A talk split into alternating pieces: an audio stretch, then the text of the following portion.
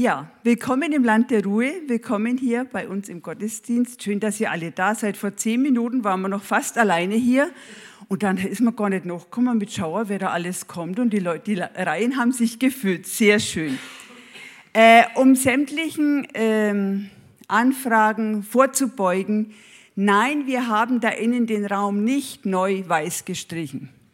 Wir haben diese Woche Fenster geputzt. Und die Silvia war mit dabei, die Christine war dann hinterher so urlaubsreif nach dem, nach dem Fensterputzen, die ist dann gleich geflüchtet. Aber es hat voll Spaß gemacht, wenn man einfach ein wenig zusammenhilft und es hat dann schon wieder ein paar Mal drauf geregnet, aber vielleicht hat es ja irgendwie einen Effekt. Ja, ich habe ja so ein Grundproblem. Ich kann mir absolut diese, diese Verhältnismäßigkeit dass Gott uns genau kennt. Ich kann mir das immer nicht vorstellen. Und dann geistern mir immer so Gedanken durch den Kopf, wo ich euch jetzt mal mitnehmen möchte. Ich saß in den letzten Jahren zweimal im Flugzeug mit ganz, ganz viel Herzklopfen.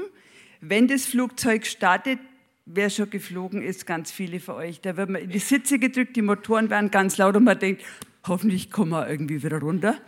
Und, aber wenn man diese äh, den Vorteil hat, den Luxus, einen Fensterplatz zu haben, dann sieht man, wie unter sich die Stadt so richtig klein wird. München ist dann immer richtig, man hat nur noch Dächer gesehen, aber in dem ersten Startvorgang die ganzen Fenster von diesen Häusern, wo ich immer gedacht habe, hinter jedem Fenster ist da eine Geschichte. Da wohnt eine Familie, da ist vielleicht eine Familiengeschichte, aber auch von jedem Zugehörigen zu dieser Familie ist eine Geschichte.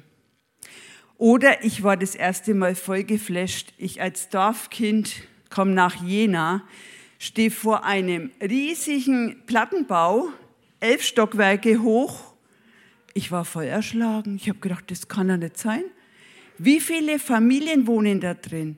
Elf Stockwerke, riesige Platten, riesige Gebäude, ganz viele Balkone, und ganz viele auch äh, Fenster. Hinter jedem Balkon sind Fenster, hinter jedem Fenster ist auch da eine Geschichte von Menschen, die da drin wohnen. Oder wenn man jetzt im Sommer in der Fußgängerzone in einem Café sitzt und man sieht die Leute so, die vorbeilaufen, welche Geschichte sie wohl haben. Manche wirken ganz gehetzt und müssen vielleicht zum nächsten Termin oder Vielleicht sind die Kinder schnell allein daheim, man muss wieder heim, dass wieder jemand da ist. Vielleicht kommen gerade welche von einem Date oder haben welche vielleicht gerade ihren ersten Urlaubstag. Vielleicht haben welche auch gerade einen Angehörigen verloren oder eine schlimme Diagnose selber bekommen. Vielleicht hatten sie heute den ersten Arbeitstag in der neuen Arbeitsstelle. Vielleicht sind sie Opfer von Gewalt geworden oder haben selber Gewalt irgendwie angewendet. Vielleicht sind auch Menschen dabei, die einfach nicht mehr weiter wissen. Und so weiter. Und unser Herr kennt jede dieser Geschichten. Das ist ein, ein Sachverhalt, den wir nie verstehen werden, glaube ich. Schon alleine, dass er meine komplette Geschichte kennt, das übersteigt mir eigentlich meinen Verstand. Jeden Menschen kennt er und keiner ist ihm fremd. Manche sind von diesen Gedanken wirklich verängstigt. Oh wei, der kennt mich durch und durch. Aber mich entspannt dieser Gedanke, weil ich denke, ach ja, da muss ich mich doch nicht verstellen. Das ist mir zu anstrengend, irgendjemandem irgendwas vorzuspielen. Ich kann einfach so vor ihn treten, wie ich bin. Und das geht auch heute für uns in diesem Gottesdienst, dass jeder von uns vor Gott treten kann, wie er ist. Mit diesen Gedanken wollen wir auch in den Gottesdienst starten. Wir beginnen ihn im Namen unseres dreieinigen Gottes, wollen auf Gottes Wort hören, Gemeinschaft miteinander haben. Es soll um das Thema gehen, Jesus folgen, Arbeit und Ruhe. Michi wird uns gute Impulse dazu weitergeben und wir werden auch zusammen Abendmahl feiern. Wir wissen, dass unser Herr unter uns ist und bitten um seine Gegenwart und um seinen Segen und ich bete. Herr, du bist da. Hab Dank dafür, dass du jeden von uns mit seiner Geschichte kennst und wir brauchen uns nicht zu verstehen. Herr, hab Dank dafür. Stärke uns und zeige uns, was wichtig ist für jeden persönlich heute in diesem Gottesdienst. Herr segne Reden und Hören. Amen. Ja, wer kennt das nicht? Nicht ausgeschlafen, der Wecker hat einfach zu früh geklingelt, komm nicht in die Gänge, habe einen Anflug von Kopfweh, bin echt spät dran, schwing mich ins Auto und am Ortsausgang von Kreuzen sehe ich einen Blitz. Komisch, gleich früh ein Gewitter, es hat doch gar nicht gedonnert. Zwei Wochen später der Beweis, ein Brief von meinem Lieblingsabsender, zu schnell gefahren. In dem Brief steht, Sie haben sich nicht an die Geschwindigkeitsvorschriften für diesen Bereich gehalten und jetzt müssen Sie Strafe bezahlen. Zum Glück ging es ohne Punkte ab. Ich habe da schon so, scheinbar habe ich geheime Verhandlungen mit denen, immer so den gleichen Betrag. Ja, in unserem heutigen Predigtext haben sich Jesus und seine Jünger auch nicht an die Vorschriften gehalten. Wie erging es ihnen damit? Da weiß der Michi mehr. Ja, Heidi, das war schon eine sehr gute Vorlage. Eingehend auf das, was du da so erlebt hast, habe ich hier Teile der gesetzlichen Grundlage. Das ist meine Vorschriftensammlung. Die Beamten hier vorne haben es schon erkannt, ne? lose Blattsammlung. Das ist einer von fünf Ordnern, die ich habe. Im Vergleich dazu, die Dicke der Bibel ist vergleichbar dick, aber wie gesagt, den nochmal fünf. Und das ist immer noch nicht alles, was es an Gesetzen in Deutschland gibt. Ich habe mal nachgeschaut, äh, hier in der Bibel im Alten Testament haben wir 613 Ge- und Verbote.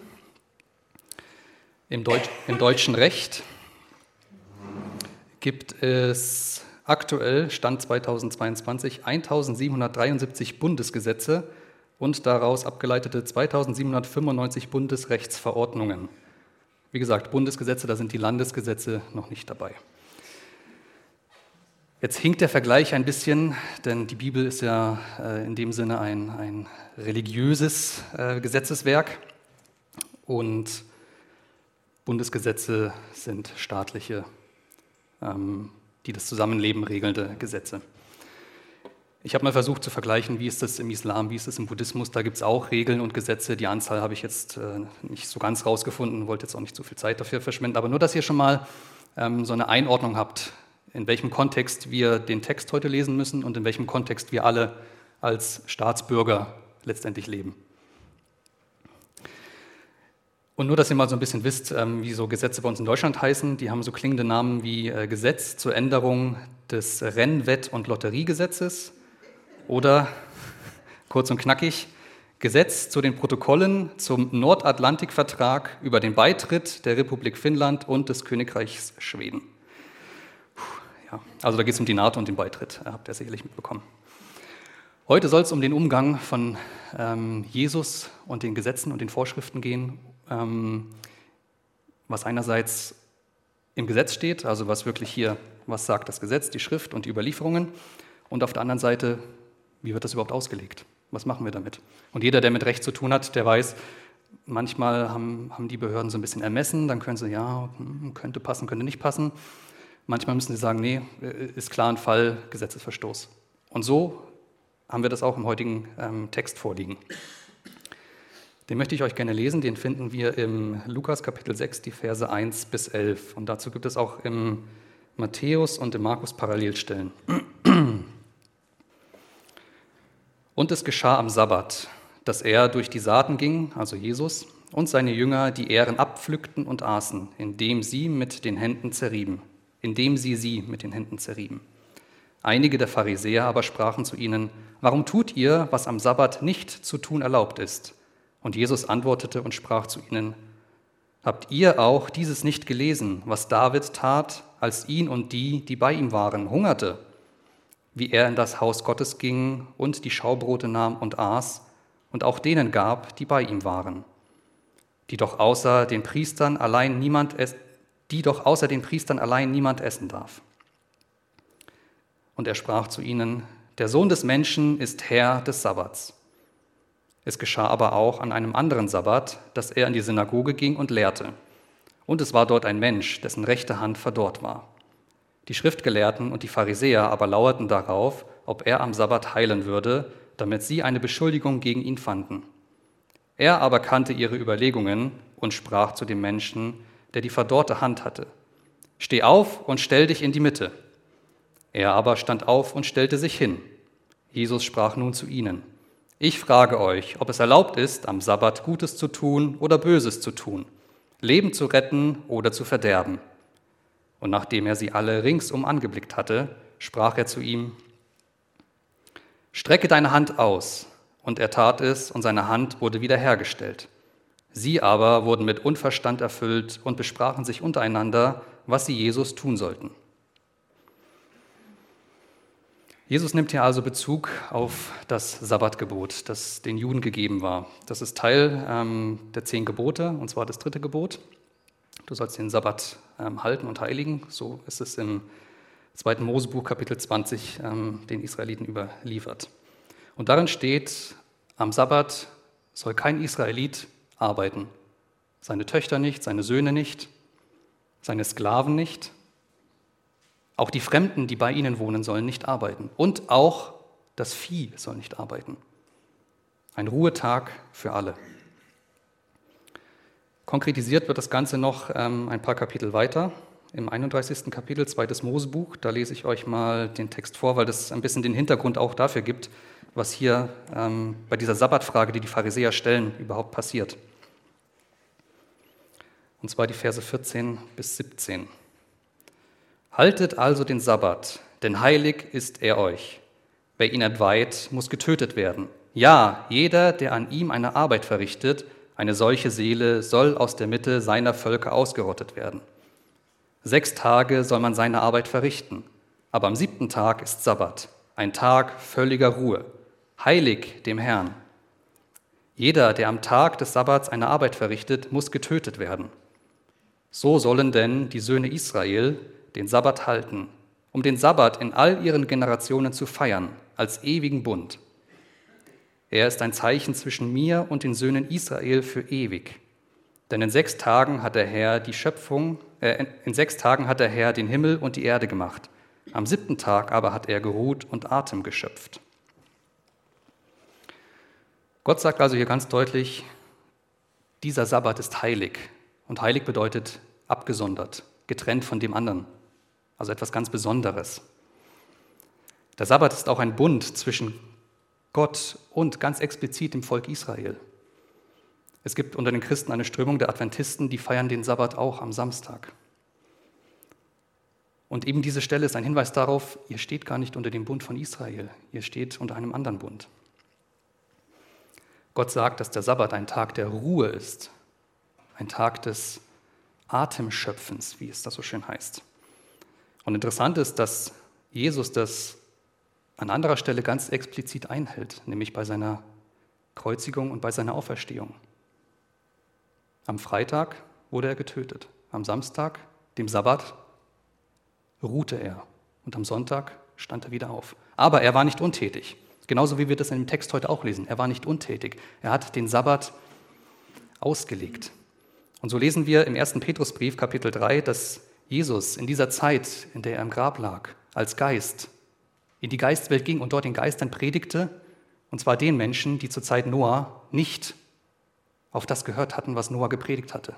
Sie hatten die Rettung damals nicht angenommen. Jesus gibt ihnen jetzt noch einmal eine Chance. Er bricht in diesem Sinne auch den Sabbat, aber ebenfalls um Gutes zu tun. Und das Ganze eben, beruht eben darauf, dass Gott an sechs Tagen gearbeitet hat und am siebten Tag geruht hat. Das, was in der Schöpfung geschehen ist, ist Vorbild für den Sabbat. Sechs Tage arbeiten, ein Tag Ruhe auf das zurückblicken, was da passiert ist, auf das zurückblicken, was da Gutes passiert ist. Denn auch während der Schöpfung sagt Gott ja, es ist gut, es ist gut. Und am letzten Tag, am sechsten, sagt er, es ist sogar sehr gut. Da schaut er nochmal alles genau an und sagt, es ist sehr gut. Auch das soll für uns ein Tag sein, zurückzuschauen, was ist gewesen, wo haben wir die Verbindung zu Gott und zu anderen Menschen. Wir haben aber auch äh, gelesen und gehört, dass den Israeliten die Arbeit unter Todesstrafe am Sabbat verboten ist. Und das ist der, der, der eigentliche Streitpunkt, um den es hier im Text auch geht. Etwas weiter im, ähm, im zweiten Mose heißt es dann noch konkretisiert, dass ähm, die Israeliten am Sabbat kein Feuer in ihren Wohnstätten anzünden sollen. Das heißt, die dürfen nicht kochen. Das ist eine Konkretisierung.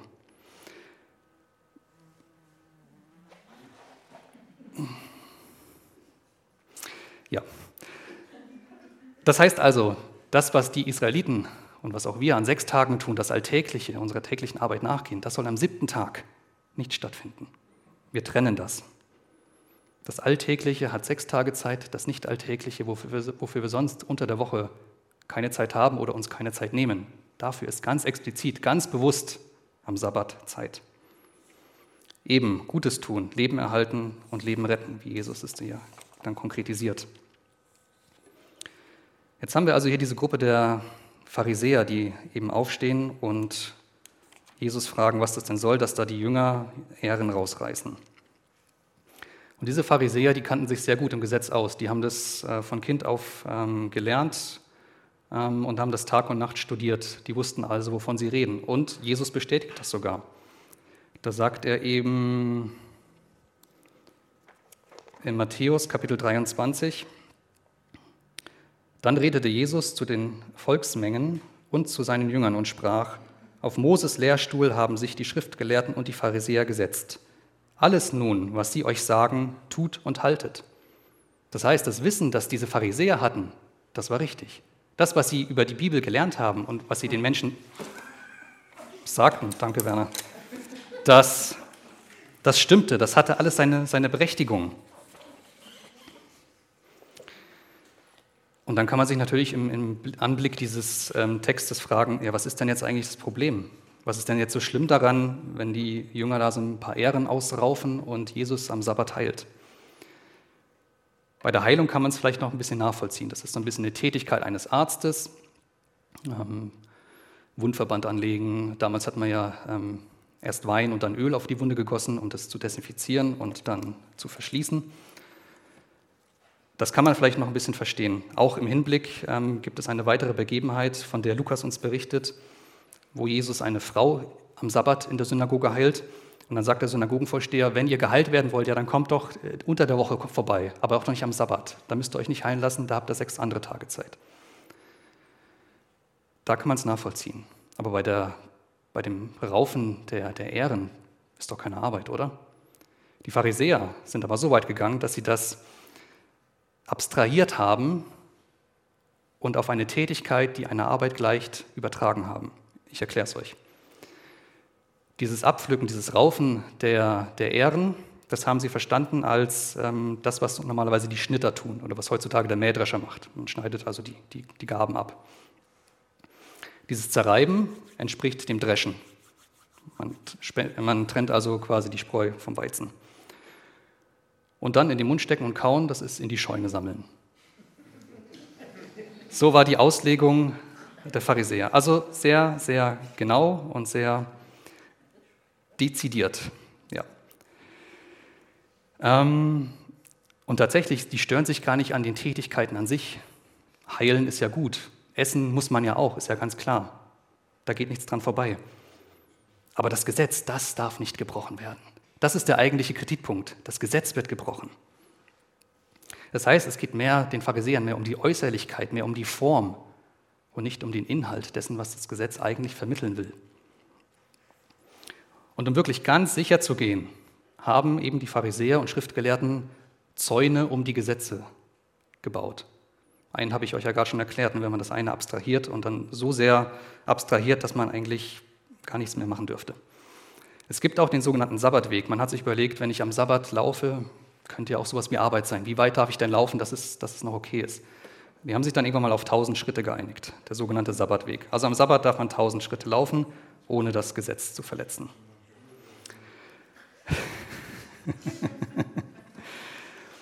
Die Pharisäer gingen auch so weit ähm, bei der Erhebung des Zehnten, dass sie bis ins Kleinste den Zehnten auf das erhoben haben, was sie einnahmen also auch Kräuter und Gewürze. Davon gaben sie auch den Zehnten ab.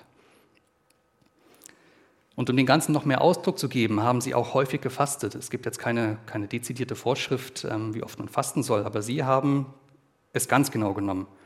Zweimal in der Woche, das war, war quasi Pflicht, das musste mindestens sein. Und dieses Fasten ist genau wie dieses strikte Einhalten des Sabbats ein äußeres Zeichen, eine äußere Form der Frömmigkeit. Und auf dieses Fasten, ähm, in der etwas zum Ausdruck gebracht wird, was dem Inneren gar nicht entspricht, nimmt schon Jesaja Bezug. Und wenn ich euch den Text jetzt vorlese, dann könnt ihr an den Stellen, wo es heißt ähm, Fasten, könnt ihr auch setzen Halten des Sabbats, weil es vom Gedankengang her dem gleichen entspricht.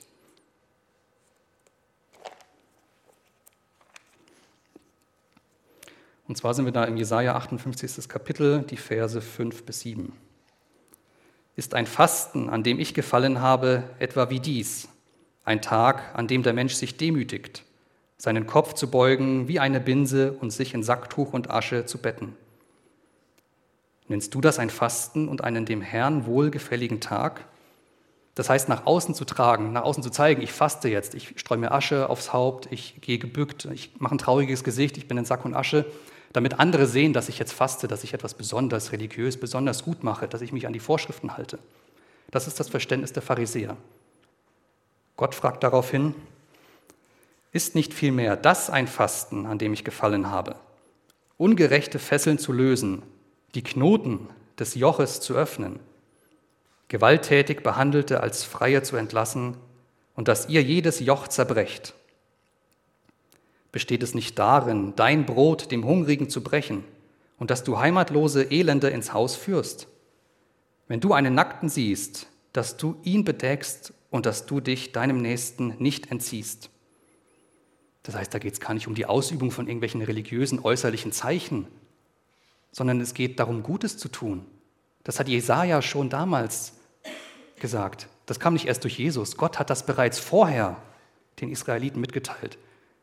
Die Pharisäer hätten also wissen müssen, auf was Jesus da anspielt, was er ihnen sagt und warum es eigentlich kein Problem sein sollte, am Sabbat zu heilen. Denn genau das ist ja das, was Jesus hier tut, was Jesaja sagt. Gott hat Jesaja gesagt, die Israeliten sollen nicht nur in ihrem Fasten, sondern in allem, was sie tun, Gutes tun, zu meiner Ehre, zu Gottes Ehre. Die Pharisäer hatten das wohl vergessen oder übersehen. Sie haben darüber hinaus aber diese ganzen Zusatzvorschriften, diese Zäune, diese Regelung bis ins Kleinste getroffen. Und dabei wurde aber das Gesetz und, und der Sinn des Gesetzes tabuisiert. Das heißt, man durfte eigentlich gar nicht mehr wirklich darüber nachdenken, denn es war ja sowieso irgendwie verboten. Hat man irgendwas gemacht, kam der Pharisäer, oh, warte mal, das ist verboten. Ich weiß zwar noch nicht ganz, wo es steht, Moment, ich gucke mal kurz nach. Äh, ja, da, das ist verboten. So war das bei den Pharisäern. Aber genau das ist es, was Gott eben nicht möchte. Man durfte also gar nicht mehr so wirklich darüber nachdenken, über den Sinn des Gesetzes. Was sagt mir das Gesetz? Was meint das Gesetz? Wohin will es mich stoßen? Auf was will es mich stoßen? Und dadurch fand auch eine Entfremdung der Menschen vom Gesetz statt. Wenn ich sowieso nicht dem Gesetz folgen kann, wenn ich es gar nicht richtig machen kann, wieso soll ich mich dran, noch dran halten? Und wir lesen ähm, bei Paulus, der schreibt sehr viel über das Gesetz in den Römerbriefen, ähm, im Römerbrief und auch in den anderen Galater, Korinther und so weiter. Und da führt er eben auch aus, wozu das Gesetz eigentlich da ist. Das Gesetz ist zunächst geschaffen worden, um die Übertretungen deutlich zu machen. Das heißt, der Mensch hat eigentlich schon immer seit dem Sündenfall böse gehandelt. Er wusste es nur noch nicht, weil es keinen Maßstab gab, an dem er das beurteilen konnte. Und so sagt eben Paulus auch im, Römerbrief, dass das Gesetz zur Erkenntnis der Sünden dient. Wenn ich nicht weiß, dass ich etwas falsch mache, dann ist mir das gar nicht bewusst. Dann kann ich auch an meinem Verhalten überhaupt nichts ändern, wenn ich nicht weiß, dass es in Gottes Augen nicht passt. Und er macht auch deutlich, dass das Gesetz niemanden retten kann. Das Gesetz hat aus sich überhaupt keine Kraft, Menschen zu retten. Es ist allein die Gnade, die Gott gibt. Und durch den Glauben werden wir gerechtfertigt. So gibt Paulus uns das wieder. Und Jesus stellt das genau so deutlich klar in dieser Geschichte hier, ähm, wo er am Sabbat heilt und wo, wo seine Jünger, wo er ihnen erlaubt, auch die Ähren zu raufen. Jesus stellt klar, ich bin der Herr des Sabbats, ich bin der Herr über den Sabbat. Und damit sagt er ganz deutlich, ich habe die Auslegungshoheit darüber, wie der Sabbat zu verstehen ist. Wie dieses Gesetz von der Theorie in die Praxis umzusetzen ist. Was es bedeutet, Gesetz nicht nur im Kopf zu haben, sondern auch danach zu leben.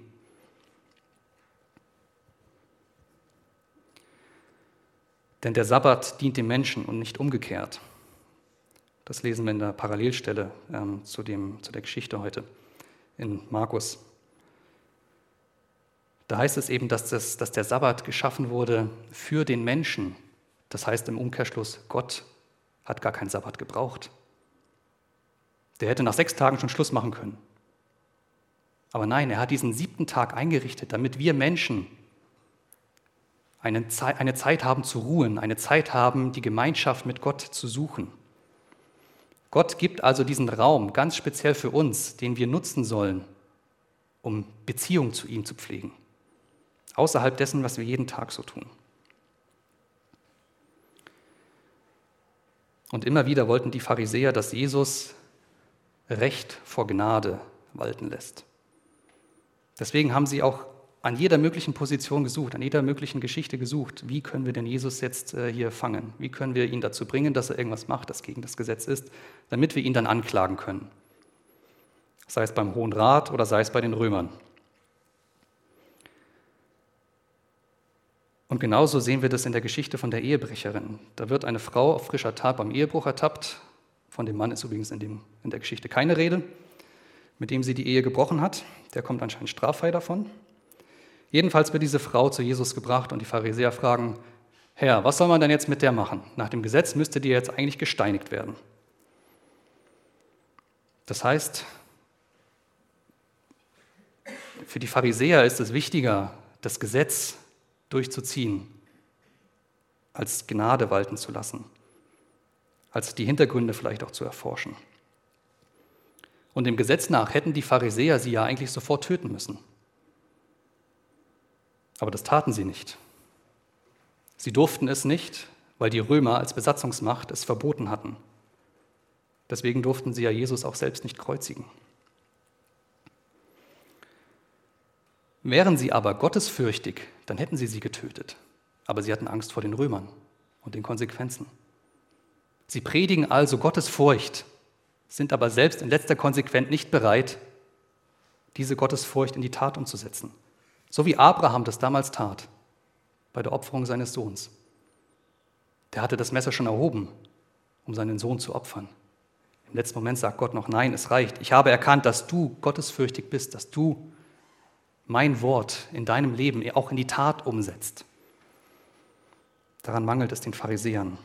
Und genau das ist es auch, was in der Parallelstelle Jesus so sehr bewegt. Da, da kommt sein, sein Herz in Wallung.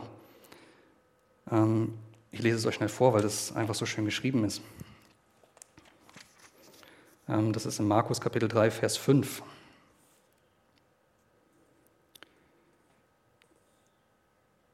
Und er spricht zu ihnen, ist es erlaubt, am Sabbat Gutes zu tun oder Böses zu tun, das Leben zu retten oder zu töten? Sie aber schwiegen. Das heißt, die haben keine Antwort darauf. Beziehungsweise sie haben sie vielleicht schon, wollen es aber nicht zugeben, weil sie erkannt haben, dass ihr Handeln eigentlich falsch ist. Und er blickte auf sie umher mit Zorn, betrübt über die Verhärtung ihres Herzens und spricht zu dem Menschen, strecke die Hand aus. Jesus lässt das also nicht kalt, dass die, dass die Pharisäer nur die Gesetzlichkeit befolgen, aber nicht die Gnade, wie Gott sie ihnen vorgegeben hat. Die Pharisäer machen letztendlich nur Dienst nach Vorschrift, ohne auf die Barmherzigkeit zu achten. Sie geben der Rettung des Menschen keinen Raum. Und deswegen bezeichnet Jesus sie auch folgerichtig als Heuchler. Und das Ganze macht er über ein ganzes Kapitel. Auch ähm, gibt es wieder verschiedene Parallelstellen. Ich habe euch die aus Matthäus 23 mitgebracht. Ähm, da habt ihr den ersten Teil schon gehört, den lese ich euch nochmal mit vor, damit ihr nochmal ein bisschen Anlauf nehmen könnt. Dann redete Jesus zu den Volksmengen und zu seinen Jüngern und sprach, auf Moses Stuhl haben sich die Schriftgelehrten und die Pharisäer gesetzt. Alles nun, was sie euch sagen, tut und haltet. Und jetzt kommt der Wendepunkt. Aber handelt nicht nach ihren Werken, denn sie sagen es und tun es nicht. Sie binden aber schwere und schwer zu tragende Lasten zusammen und legen sie auf die Schultern der Menschen. Das sind die ganzen Zäune um die Gesetze herum. Sie selbst aber wollen sie nicht mit ihrem Finger bewegen. Alle ihre Werke aber tun sie, um sich vor den Menschen sehen zu lassen, denn sie machen ihre Gebetsriemen breit und die Quasten groß. Das heißt, wieder die äußeren Zeichen. Ein Jude hat sich immer so Gebetsriemen drum gemacht, wenn er gebetet hat. Ähm, und die Schriftgelehrten und ähm, Pharisäer hatten an ihrem, an ihrem Mäntel unten so, so Quasten, die halt gezeigt haben, ähm, welchem Stand sie angehören. Und damit es auch wirklich jeder sehen kann und damit auch jeder ordnungsgemäß grüßen kann, wenn sie durch die Straßen laufen und jeder sie gleich auf 100 Meter erkennt, ähm, haben sie eben diese äußeren Zeichen gegeben. Weiter sagt Jesus dann aber, Wehe aber euch, Schriftgelehrte und Pharisäer, Heuchler, denn ihr verschließt das Reich der Himmel vor den Menschen. Denn ihr geht nicht hinein, und die, die hineingehen wollen, lasst ihr auch nicht hineingehen. Das heißt, die Rettung der Menschen, die dazu führt, dass diese Menschen zu Gott kommen, dass sie, dass sie auch erkennen können, dass sie vor Gott eigentlich schuldig sind und Rettung brauchen, nicht durch das Gesetz, sondern durch Gnade, Barmherzigkeit. Das verwehren die Pharisäer den Menschen durch ihre Zäune, durch ihre Zusatzvorschriften. Und das kritisiert Jesus zu Recht. Jesus fordert viel mehr Gnade im Recht für die Israeliten. Für uns Christen, da komme ich nachher noch drauf, gilt heute etwas anderes. Aber für die Israeliten gilt die Maxime Gnade im Recht. Recht ohne Gnade ist, ist vollkommen sinnlos. Und Jesus führt es eben auch auf. Ihr haltet die Vorschriften, aber das, was eigentlich in den Vorschriften steht, dass ihr Recht halten sollt oder Gericht auch, dass ihr Gutes gut nennen sollt und Böses böse, dass ihr Barmherzigkeit üben sollt und auch Glaube zeigen sollt, das tut ihr nicht. Viel mehr, und da zitiert Jesus auch ähm, an einer Stelle aus dem Alten Testament, im Matthäus 12, Vers 7 in der Parallelstelle. Da sagt er eben, wenn ihr aber erkannt hättet, was das heißt, ich will Barmherzigkeit und nicht Schlachtopfer, so würdet ihr die Schuldlosen nicht verurteilt haben, denn der Sohn des Menschen ist Herr des Sabbats. Gott geht es also nicht darum, die Form zu erfüllen, Schlachtopfer zu bringen und trotzdem weiterzuleben, als wäre man der größte Halodri, sondern Barmherzigkeit zu üben. An anderer Stelle sagt Jesus ja auch, bevor du dein, dein Lamm opfern gehst und du hast Stress mit deinem Bruder, dann geh erstmal zu deinem Bruder und klär das mit ihm. Weil wenn du mit so einem Herzen voller Zorn und, und vielleicht Hass und sonstigen Problemen kommst und opferst, ist dein Opfer überhaupt nichts wert. Dann will Gott das gar nicht annehmen. Reinige erst dein Herz und mit diesem gereinigten Herz kannst du dann Opfer bringen, die bei Gott ankommen, die wohlgefällig sind bei ihm.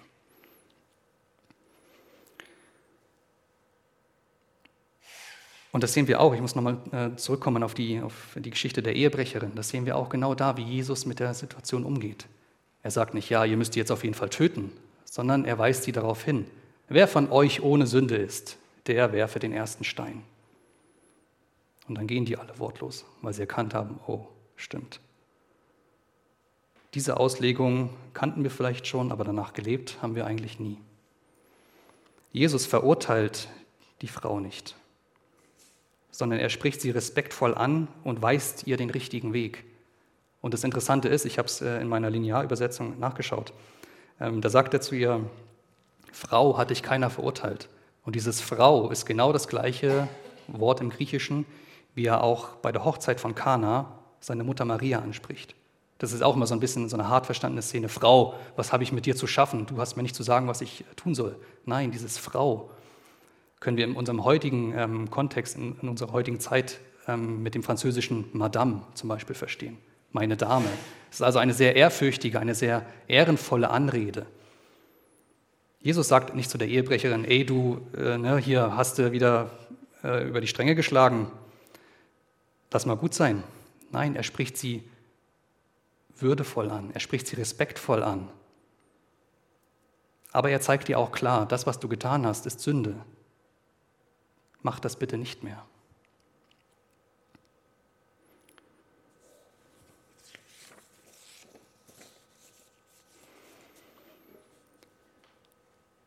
Jetzt ist das Ganze im Kontext ähm, der jüdischen Geschichte, der israelitischen ähm, Geschichte. Also basiert im Grunde auf dem Gesetz des Mose und all den 613, die ich euch vorhin genannt habe, die Zahl. Christen stehen aber nicht unter dem Gesetz Israels, wie ähm, Paulus das ausführt im Römerbrief, sondern unter dem Gesetz des Christus. Und dieses Gesetz des Christus wird nicht genauer definiert, aber es kommt an vielen Stellen durch das Handeln Jesu zum Vorschein und wird auch dadurch deutlich. Ähm, ganz besonders beim Gleichnis oder bei der Geschichte vom barmherzigen Samariter. Da zeigt Jesus sein Herz und wie, wie er sich vorstellt, dass Menschen ein Herz für andere Menschen haben. Und das passiert in diesem großen Kontext der Frage, was ist denn jetzt das größte Gebot? Da kommt einer zu Jesus und fragt, was ist denn das größte Gebot? Was muss ich denn tun, damit ich wirklich gerettet werde? Und dann sagt Jesus, das lässt sich alles reduzieren auf zwei Gebote. Gott von ganzem Herzen lieben, mit ganzer Seele, ganzer Kraft und so weiter. Und daneben gibt es noch eins, das genauso wichtig ist. Liebe deine Menschen, deinen Nächsten wie dich selbst. Das eine geht nicht ohne das andere. Wäre nochmal eine ganze, ganze Predigt, ähm, können wir vielleicht mal auf den Schirm nehmen. Das heißt also, Christen achten auf die, Gott, auf die Ordnung Gottes, die er bereits im Alten Testament vorgegeben hat, worunter eben auch das Ruhehalten fällt. Aber sie handeln nicht sklavisch danach. Sie halten jetzt nicht wie die Adventisten zum Beispiel zwanghaft am Samstag den Sabbat. Wir machen das am Sonntag, weil für uns der Sonntag eben als Tag der Auferstehung ähm, der Herrentag ist. Nicht zu verwechseln mit dem Vatertag, sondern der Herrentag. Wer eine lateinische Sprache beherrscht, äh, Spanisch, Italienisch und so weiter, ähm, und den Namen für Sonntag kennt, der merkt auch, dass in dem Namen für Sonntag ähm, Tag des Herrn drin steckt. Das ist also der, der Hintergrund, ähm, warum Christen das auf den Sonntag verlegt haben und nicht mehr am Samstag ähm, den Sabbat feiern. Das heißt aber auch für uns, dass wir nicht am Sonntag nur ruhen und nichts anderes machen, sondern wenn es sich anbietet, wenn, die, wenn ein Notfall da ist, wenn wir Gutes tun können, ja bitte, dann tun wir das. Das ist doch genau das, was, was Jesus fordert. Wenn ihr Gutes tun könnt, dann tut es. Denn das ehrt mich viel mehr, als wenn ihr euch an das Gesetz haltet. Durch das Gesetz werdet ihr nicht gerettet, sondern durch meine Gnade.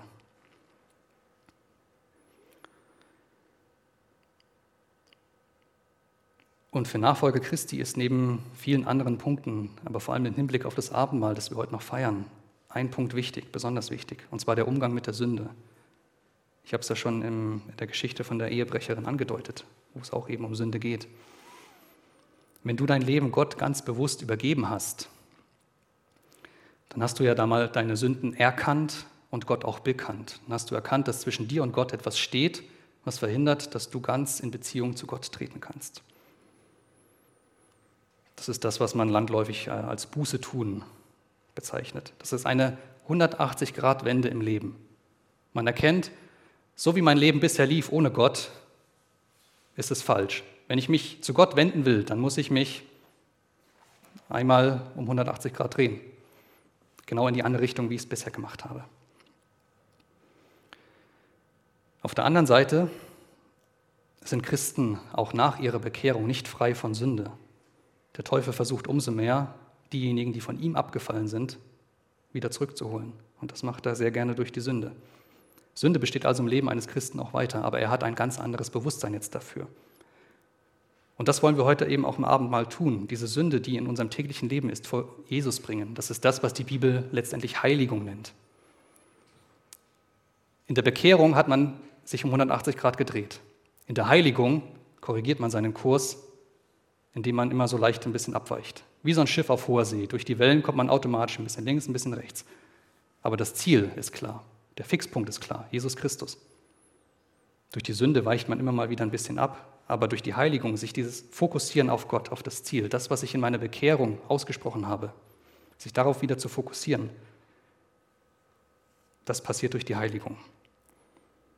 Und die Wichtigkeit der Umkehr, der Buße, der Sündenbekenntnis unterstreicht Jesus dadurch, dass er selbst dieses Prozedere durchgemacht hat, nämlich bei der Bußtaufe durch Johannes den Täufer.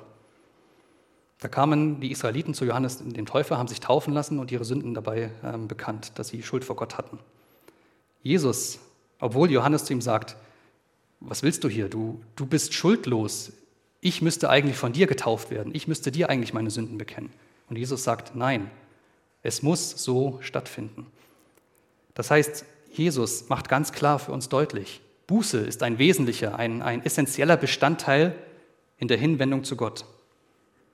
Jesus selbst hatte natürlich nichts zu bekennen. Er war der einzige Mensch, der schuldlos auf die Welt kam. Aber diese für uns zu zeigen, dieser Vorgang, der dort stattfinden muss, ist so wichtig, dass ich ihn selbst gehe.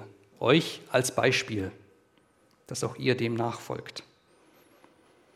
Das heißt also auch, Buße ist nichts, das man für gute Taten mal links liegen lässt und vielleicht mal aufschiebt. Ach, mache ich nächste Woche. Hm, vielleicht nächstes Jahr ist ja auch noch Zeit. Nein, sie hat eben durch das Handeln Jesu so eine hohe Priorität, dass wir das nicht aufschieben können. Ganz im Gegensatz zum Halten des Sabbats. Da ist es durchaus erlaubt, das Gesetz zu brechen, in dem Sinne. Ich schließe also zusammenfassend nochmal mit den Worten Jesu aus der Parallelstelle Matthäus 12, Kapitel 7. Äh, Entschuldigung, Kapitel 12, Vers 7. Wenn ihr aber erkannt hättet, was das heißt, ich will Barmherzigkeit und nicht Schlachtopfer, so würdet ihr die Schuldlosen nicht verurteilt haben, denn der Sohn des Menschen ist Herr des Sabbats. Amen. Lasst uns zusammen noch vor den Herrn treten und das Gebet sprechen, das er uns gelehrt hat. Vater unser im Himmel, geheiligt werde dein Name, dein Reich komme, dein Wille geschehe, wie im Himmel, so auf Erden. Unser tägliches Brot gib uns heute und vergib uns unsere Schuld, wie auch wir vergeben unseren Schuldigern. Und führe uns nicht in Versuchung, sondern erlöse uns von dem Bösen. Denn dein ist das Reich und die Kraft und die Herrlichkeit in Ewigkeit. Amen. Und es segne euch Gott, der Vater, dessen Gnade jeden Tag neu ist. Es segne euch Jesus Christus, sein eingeborener Sohn, der in diese Welt kam, um deine Sünden zu tragen. Es segne dich Jesus, es segne dich der Heilige Geist, der in dein Herz kommt, um dort Wohnung zu nehmen, dich zu beraten und dich zu vertreten in dieser Welt. So gehe hin im Frieden des Herrn. Amen. Ja, wir sind am Ende des Gottesdienstes angekommen. Wir haben noch ein paar Termine, die wichtig sind für die nächste Zeit. Ähm, letzten Sonntag am Gottesdienst am Mittelaltermarkt war die Kollekte 317 Euro und 4 Cent. Das soll ich hier so weitergeben. Das geht ja alles für das Haus der Diakonie in Kreuzen. Also 317 Euro. Eine stolze Kollekte, finde ich. Und damit unsere Kollekte auch stolz wird, haben wir hier auch schon die Becher. Äh, ja. In der kommenden Woche ab morgen Ferien ohne Koffer. Es wird Trubel sein im Haus. Ich denke, wir haben ja da auch viele Mitarbeiter und wer nicht, wer, wer nicht mitarbeitet direkt oder insgesamt ist es vielleicht auch unsere Aufgabe dafür zu beten, dass die Kinder eine gute Zeit haben, auch eine behütete Zeit, dass nicht irgendwie was passiert und dass sie einfach wirklich die Chance ergreifen, Gott kennenzulernen. Am Sonntag ist dann äh, am 6.8. der Abschlussgottesdienst von Ferien ohne Koffer und ich glaube, das ist die ausdrückliche Einladung auch an alle normalen Gemeindeleute, die jetzt nicht unbedingt ihre Kinder oder Enkelkinder hatten und automatisch äh, bei Ferien ohne Koffer dabei hatten und dann eingeladen sind extra zum Gottesdienst, sondern das ist ja auch ein Gottesdienst für uns alle. Und dann kommt bitte, es gibt auch was zu essen. Karin? Ich weiß das, weil ich bin mit in der Küche. Hoffentlich brennt nichts an. Ähm, ja, am 7.8. ist am 20 Uhr Gebetstreff. Ansonsten Homepage, Spenden und schön, dass ihr heute da wart. Ich wünsche euch eine gesegnete Woche, wie auch immer, mit oder ohne Ferien, ohne Koffer und seid behütet bis nächsten Sonntag.